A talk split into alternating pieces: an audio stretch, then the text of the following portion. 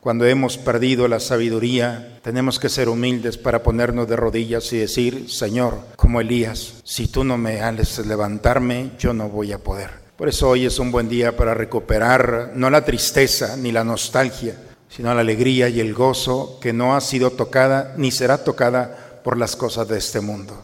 Es Dios que habita en nosotros y está dispuesto a transformar nuestra historia.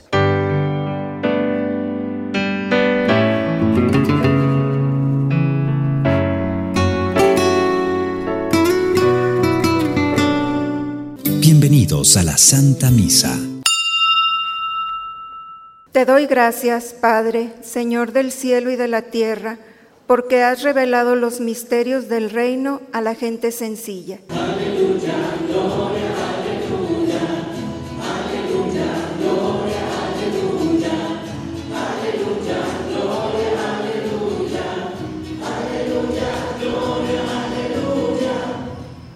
Señor esté con ustedes, hermanos.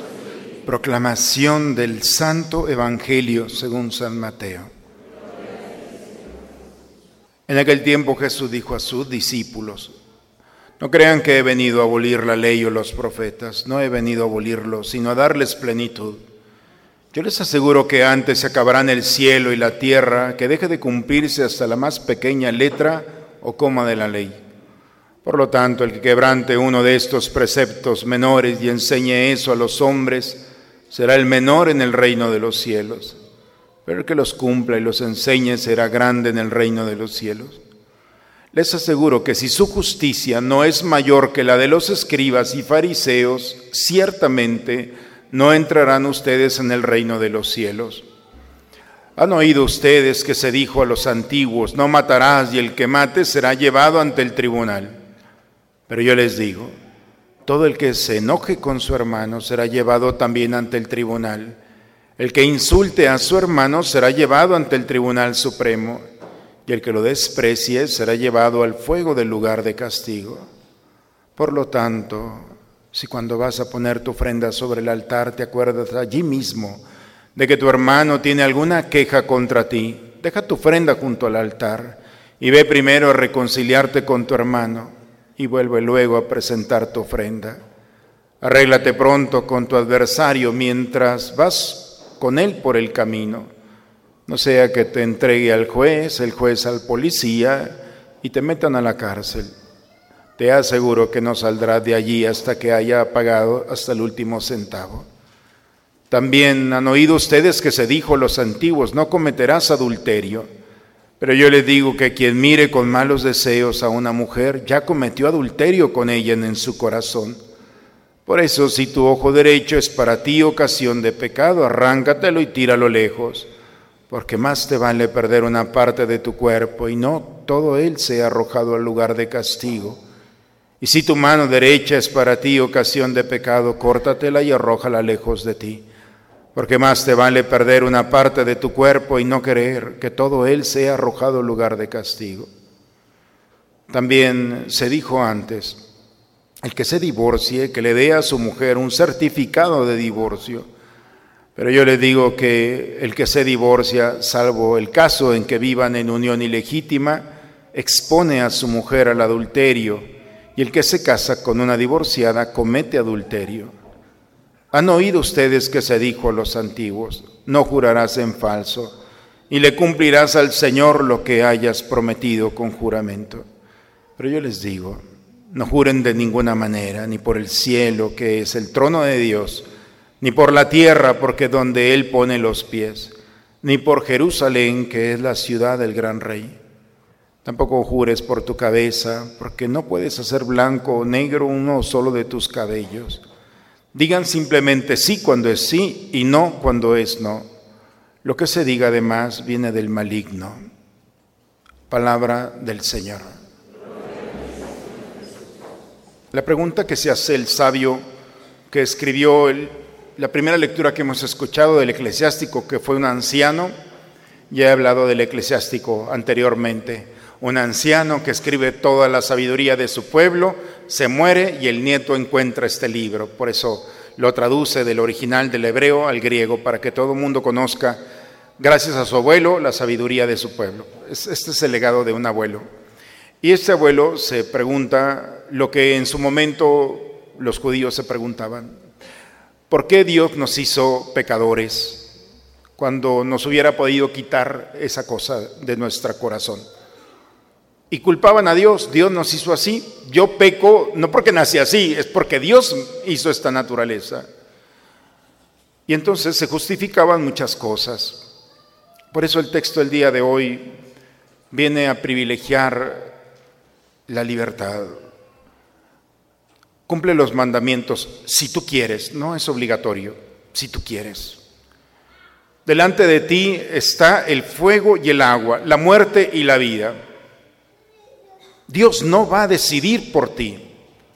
No culpes a Dios de lo malo, porque si en la, naturaleza hay una inclinación a lo malo, también hay una inclinación a lo bueno. Por eso el hombre es aquel que tiene el privilegio de la libertad. ¿Cuántas guerras, cuánta historia hay de todos los pueblos por querer alcanzar la libertad? Hoy lo que llamamos el empoderamiento. Privilegiar la individualidad a tal grado que sea liberado o liberada de toda doctrina o forma que pueda atentar contra mi libertad, a lo que yo considero que es libertad. Y por eso, si cada quien tiene una idea de la libertad, entonces esto no va a funcionar. Por eso la libertad la presenta a través de los mandamientos. Hay libertad con limitación, porque la libertad sin límites puede atentar contra el otro, porque la libertad también exige que uno esté atento a la libertad del otro. Y el modelo para vivir la libertad son los mandamientos. Sería ilógico pensar que Dios, después de 400 años de esclavitud, haya sacado a su pueblo, lo llevó al Sinaí para darles unos mandamientos que otra vez los iban a esclavizar. Es para conservar. El problema no es la libertad, el problema es qué haces con la libertad. Porque nosotros tenemos la oportunidad de construir, de edificar, o de destruir y lastimarnos. Quien vive en la libertad, hermanos, en la expresión más sana de la libertad, no hay culpables. No puede haber en nuestra historia un culpable. El modelo de la libertad lo tenemos en Jesús.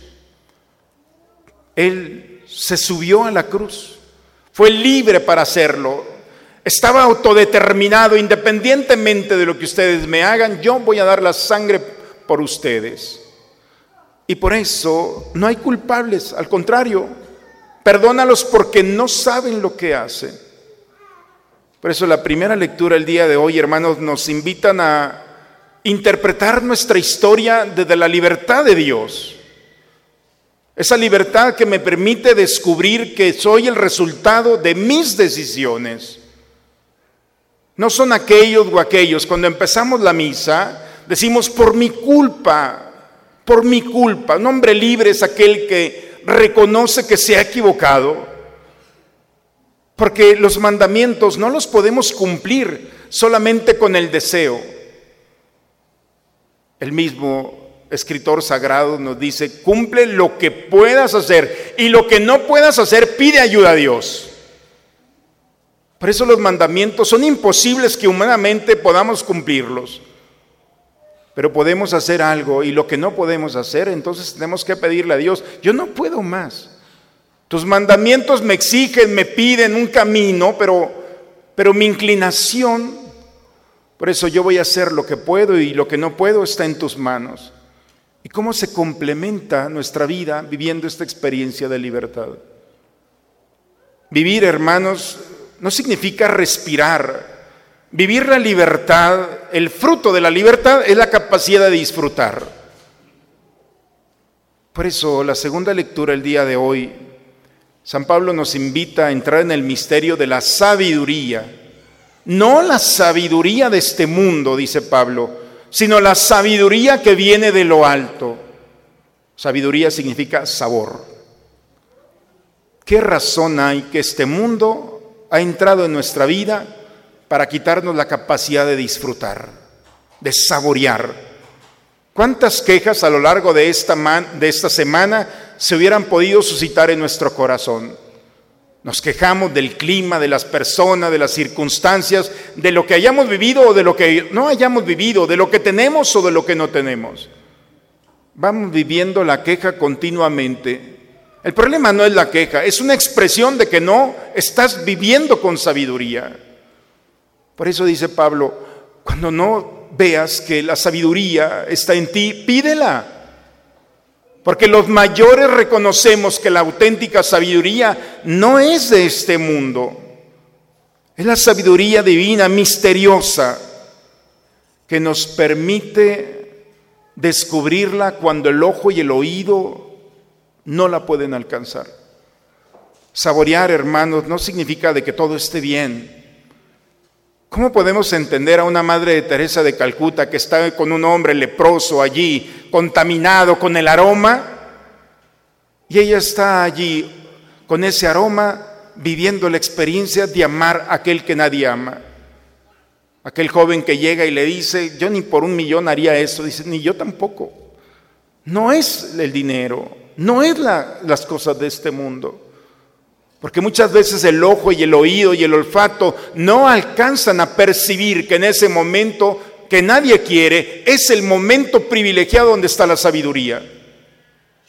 Porque la sabiduría de Dios se manifiesta en la debilidad, en el dolor, en el fracaso, en la angustia, en el miedo. ¿Cómo podemos entender la fortaleza de Dios si no hemos experimentado nuestra debilidad? ¿Cómo podemos entender la presencia de Dios si no hemos experimentado nuestra soledad? ¿Cómo podemos sostenernos en Dios si no he encontrado en Él mi debilidad o la misericordia en mis pecados? Por eso la sabiduría, hermanos, es entrar en esos escenarios que nadie quiere, no con los sentidos, sino con el corazón. La respuesta muchas veces es, ¿por qué Dios me permite vivir esto? Y la respuesta de Dios es, para que me encuentres. Porque el peor momento de nuestra historia se puede convertir en el más bello momento. No es un cliché, es la experiencia del cristiano. Cuando ya ha llegado el fracaso y me abandonan, cuando pienso que mi profesión, mi proyecto se ha venido abajo, no hay nada que hacer y todo mundo se va. Ese desprecio de los demás se convierte en una bendición que Dios estaba esperando para sostenerte, acompañarte, restaurarte. En la enfermedad, nuestro medicamento. Por eso la sabiduría dice, es, esos escenarios que nadie quiere son los propicios para Dios. Y por eso el cristiano saborea aún los momentos de dificultad. Le da gracias y alaba a Dios. Es la locura de este mundo. Cómo alabar a Dios en los momentos de dificultad. Pues hay que pedir esa sabiduría para poder ver, sentir y experimentar desde lo más profundo del corazón. El Evangelio, hermanos, nos invita a entrar en esos escenarios, en los escenarios en los cuales nadie está exento. No matarás. Cuando alguien se confiesa en ocasiones, dice, Padre, todos los pecados menos el de matar. Ah, muy bien. Entonces, ¿no has hablado mal de tu hermano? ¿Lo has criticado? ¿Le has ofendido? Bueno, poco, ah, eso es matar. Hoy lo hemos escuchado. Matar es atentar contra el otro. Jesús viene a darle plenitud a la ley, porque la ley fría no llega a las entrañas del hombre. Pero cuando el profeta, cuando Jesús toma la ley, le da un sentido humano Matar es también acercarte al otro que te ha brindado la confianza y aprovecharte de esa confianza para criticarlo y lastimarlo. Ahí estás asesinando a tu hermano. Arréglate pronto con él. No vaya a ser muy tarde. No cometerás adulterio. Y entonces uno piensa, bueno, pues yo no me he casado, no tengo adulterio. No, el adulterio no es solamente para los casados es el que contamina. Ad significa hacia, ulter el otro. Contaminar al otro, estar con el otro, estar, en pocas palabras, estar donde no tienes nada que hacer, hablar lo que no tienes que hablar. vivir o experimentar realidades que no te pertenecen. El adulterio es contaminar, por eso adulterado significa echado a perder. Cuando una comida exquisita se le pone un poco más de sal, se adultera, pierde el sabor. Y lo que iba a ser un platillo delicioso se convierte. Por eso, hermanos, ¿dónde estamos? ¿Estamos hablando lo que tenemos que hablar? ¿Estamos con las personas que tenemos que estar? ¿Estamos en el lugar donde debemos de estar? Si estás con una persona con la que no tienes que estar, en circunstancias o haciendo cosas que no debes de hacer, o pensando y hablando realidades que no deben de estar, estás adulterado. Por eso el adulterio, hermanos, no es solamente estar con otra persona, no, es contaminarte. El problema es, tú decides. El adulterio, el contaminarte, no es solamente una situación que te afecta a ti, afecta a los demás. Dicen que la peor mentira no es la que se dice, sino la que se vive. Serán como dioses, le dice la serpiente a Adán y Eva. Era mentira. No eres un dios. Cuando te mueras no te vas a convertir en angelito. Tu naturaleza es un ser humano. Aquí y en el cielo seguirás siendo un ser humano. Con cuerpo aquí, sin cuerpo allá, pero en plenitud. Vive como ser humano. Esa es la realidad. Esa es tu verdad. Vive lo que tienes que hacer. Vive y experimenta. Porque el tiempo se va muy pronto. Porque este es tu momento. Y tienes que decidir estar, disfrutar, experimentar el privilegio que tienes de las personas y de las circunstancias que estás viviendo. Dime qué situación puede ser adversa para ti si tienes a Dios en tu corazón. Estás en el peor momento de tu vida, tienes a Dios. ¿Cuál es tu problema? Tienes a la persona equivocada, pídele a Dios que la transforme en la persona o a ti en la persona verdadera.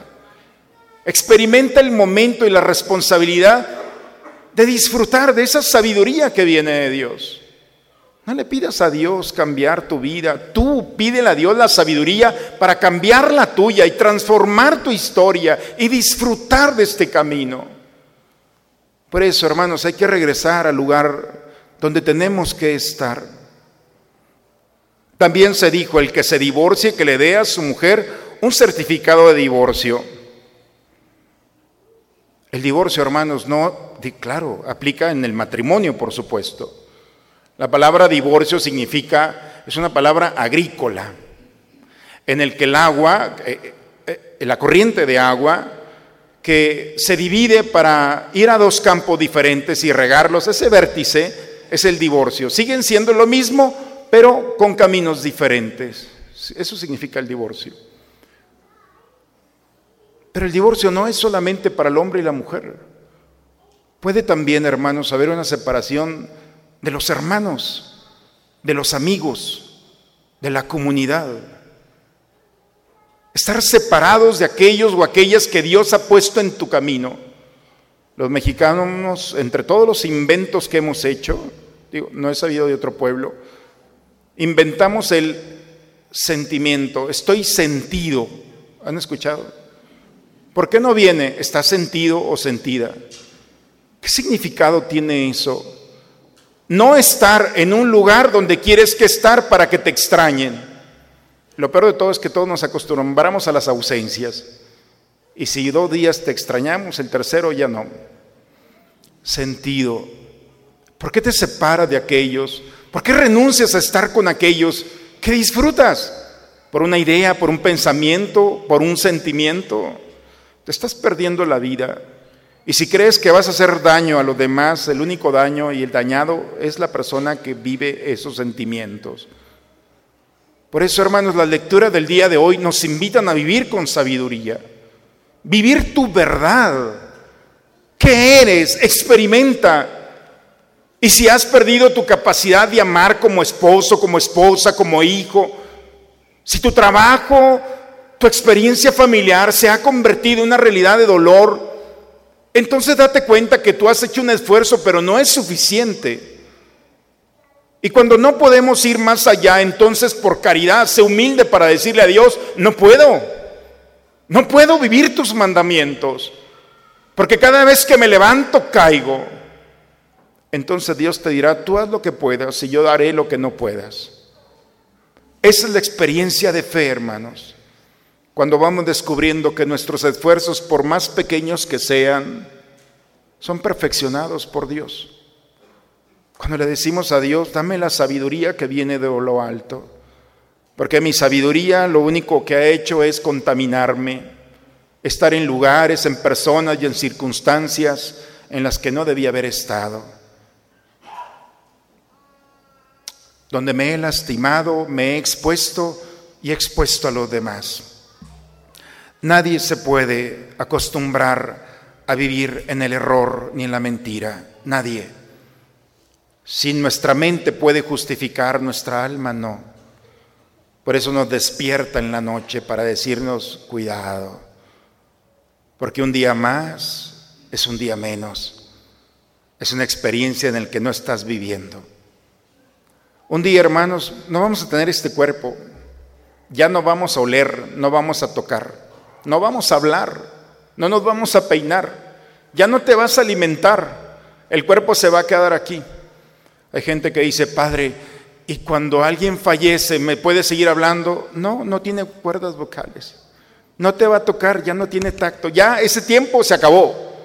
Este es el momento de tocar, de hablar, de disfrutar, de experimentar tu cuerpo. Pero tú decides si con este cuerpo y estos labios construyes, edificas y dejas una huella imborrable, o entonces serás como la espuma del mar que llega a la orilla y se desaparece. Ni disfrutaste en esta vida, lamentablemente, y vas a llorar por no haber disfrutado. ¿Cuál es tu verdad? ¿Eres papá? ¿Eres hombre?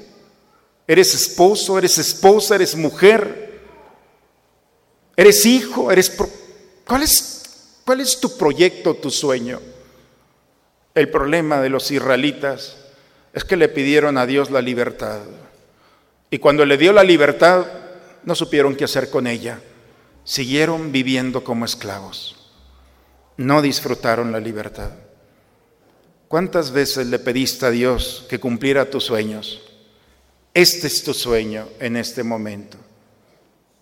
Y a veces el sueño se ha convertido lamentablemente en una tragedia, o peor aún, en una pesadilla.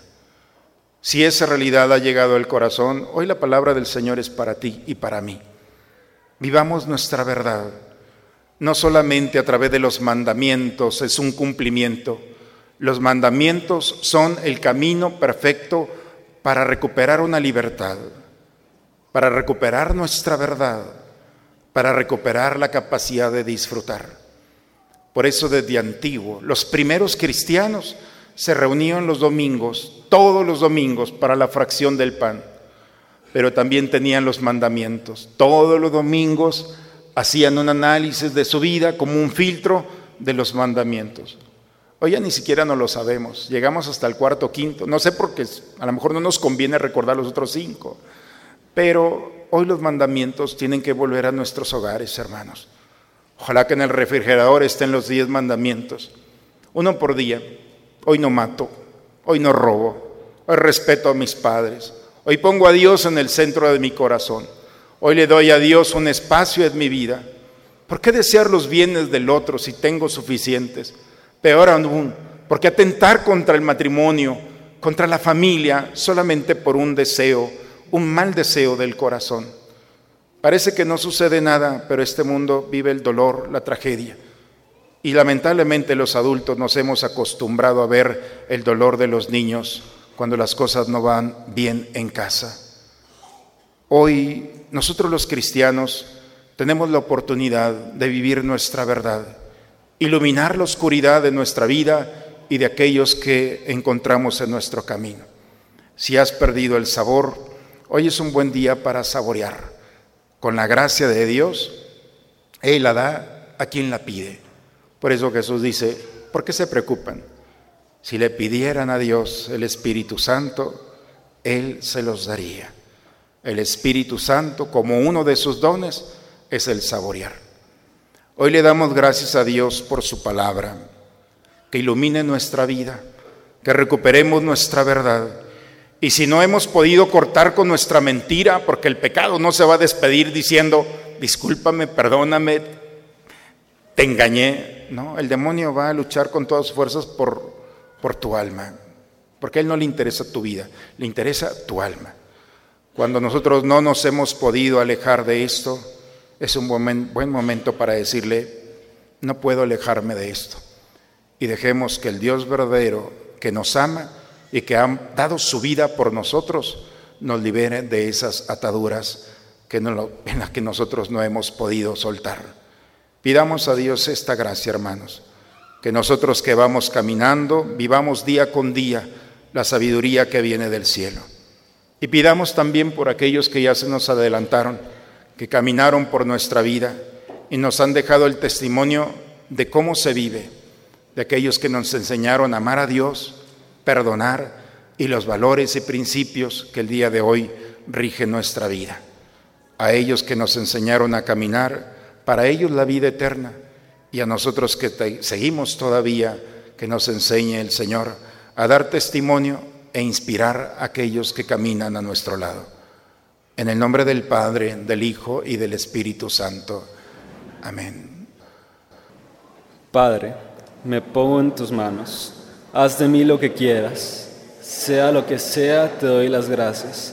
Estoy dispuesto a todo. Lo acepto todo, con tal de que tu voluntad se cumpla en mí y en todas tus criaturas. No deseo nada más, Padre. Te encomiendo mi alma. Te la entrego con todo el amor del que soy capaz porque te amo y necesito darme, ponerme en tus manos sin medida, con una infinita confianza, porque tú eres mi Padre. Saciado, Señor, por este manjar celestial, te rogamos que nos hagas anhelar siempre este mismo sustento por el cual verdaderamente vivimos, por Cristo nuestro Señor. Queremos agradecerte todo tu esfuerzo al unirte a la campaña de recolección de cartón y plástico. Con lo recaudado pudimos comprar 37 despensas para nuestros hermanos más necesitados. Sigue juntando en casa cartón y plástico para traerlo el 15 y 14 de marzo. Muchas gracias porque juntos hacemos más por nuestra casa en común. Recuerda llegar la próxima semana 15 minutos antes a misa y aprender un poco más de las Sagradas Escrituras. Trae tu Biblia. Y este próximo jueves 20 de febrero se llevará a cabo el Rosario Mundial por la Paz de 4.30 a 8 pm en el gimnasio del CIS. Vive esta experiencia en familia. La entrada es gratuita. Solo lleva tu rosario. El Señor esté con ustedes. La bendición de Dios Todopoderoso, Padre, Hijo y Espíritu Santo, descienda sobre ustedes, sobre sus familias y permanezca siempre. Hermanos, a lo largo de estos días ha sido días muy trágicos. Personas de todas las edades, jóvenes y adultos, han atentado contra su vida porque no le han encontrado el sentido o han encontrado que no se puede más. Habrá causas que nunca vamos a saber, pero lo que quiero decirles es que la sabiduría de la que habla la Escritura nos permite encontrar una alegría, más bien un gozo que no puede ser tocado por las realidades de este mundo. Ese gozo que viene desde lo más profundo del corazón es de esa fuerza de Dios que nos hace sentir que podemos con esta vida y con otra. Por eso nada está perdido. Cuando hemos perdido la sabiduría, tenemos que ser humildes para ponernos de rodillas y decir, Señor, como Elías, si tú no me haces levantarme, yo no voy a poder. Por eso hoy es un buen día para recuperar no la tristeza ni la nostalgia, sino la alegría y el gozo que no ha sido tocada ni será tocada por las cosas de este mundo. Es Dios que habita en nosotros y está dispuesto a transformar nuestra historia. Esa es nuestra certeza, hermanos. Vayamos a vivirla. El mundo nos espera. La buena noticia es que vamos con el Señor. Vayamos en paz. La misa ha terminado. Una excelente semana para todos, hermanos. Dios los bendiga.